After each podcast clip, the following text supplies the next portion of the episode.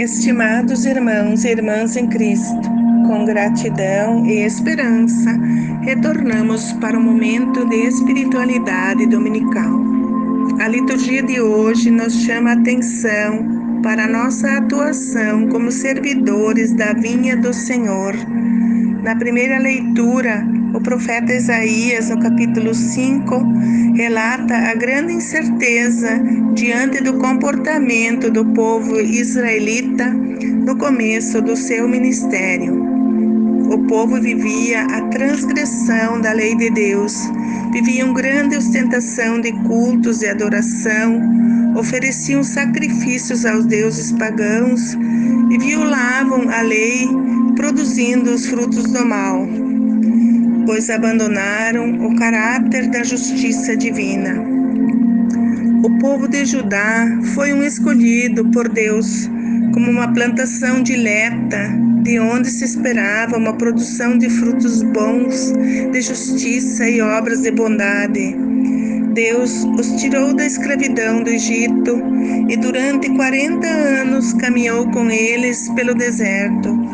Os protegeu e os alimentou mas depois que alcançaram a terra prometida, se corromperam e deixaram de cuidar o templo do Espírito de Deus. Com esse rompimento, perderam a proteção divina. Foi uma escolha que fizeram. Transgrediram a lei e tiveram que arcar com as consequências. O profeta Isaías tenta encaminhar o povo para o retorno e fala em parábolas. Deus preparou a melhor terra, plantou as melhores mudas, cercou, limpou caminhos, construiu torres onde colocou vigilantes os profetas sentinelas, que para nós significa consciência que avisa quando transgredimos. Muitas vezes não queremos ouvir Isaías alerta o povo diante da situação desesperadora. Deus nunca nos abandona, faz tudo pelo seu povo, mas seu povo não correspondeu. Se esqueceu de Deus, se dispersou da vinha, negligenciou, perdeu o rumo, ficou confuso e começou a produzir os frutos do mal a ganância, a soberba, a injustiça e a desonestidade. Não levaram a sério o projeto divino que receberam, se afastaram da vinha do Senhor e se tornaram um povo sem esperança. O profeta Isaías continua: Deus é o viticultor e a vinha é o seu povo. Ele nos deu os dons que nos ensinam a ser servos do Senhor da vinha.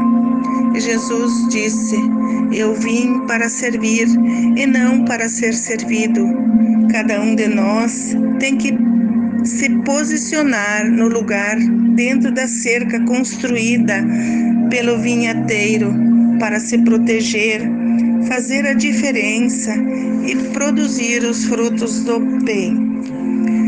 O Evangelho de Mateus, no capítulo 21, continua e retoma a parábola inspirada na vinha pelo profeta Isaías.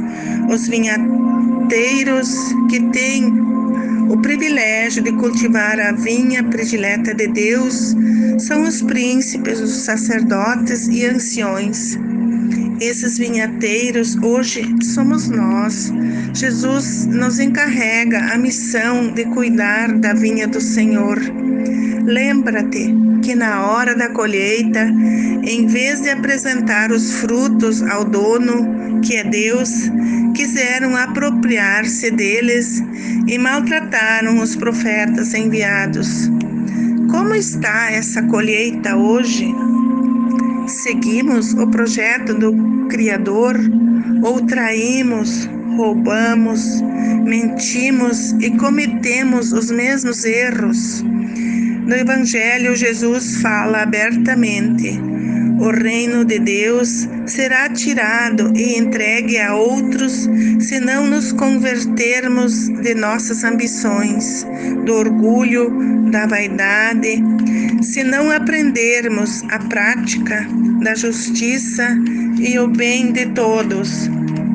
Deus enviou seu Filho para dar a última oportunidade para nós nos tornarmos colaboradores da obra da salvação. E que não aconteça o que a parábola diz sobre os vinhateiros malvados, que habilmente conduzidos por Jesus para tirar conclusões das consequências aplicadas pelo dono que é Deus, onde dá morte eterna aos malvados e arrenda a terra a outros que entregarão os frutos devidos. Precisamos ter consciência de que, se não fizermos render nossos talentos e produzirmos bons frutos, teremos o mesmo destino.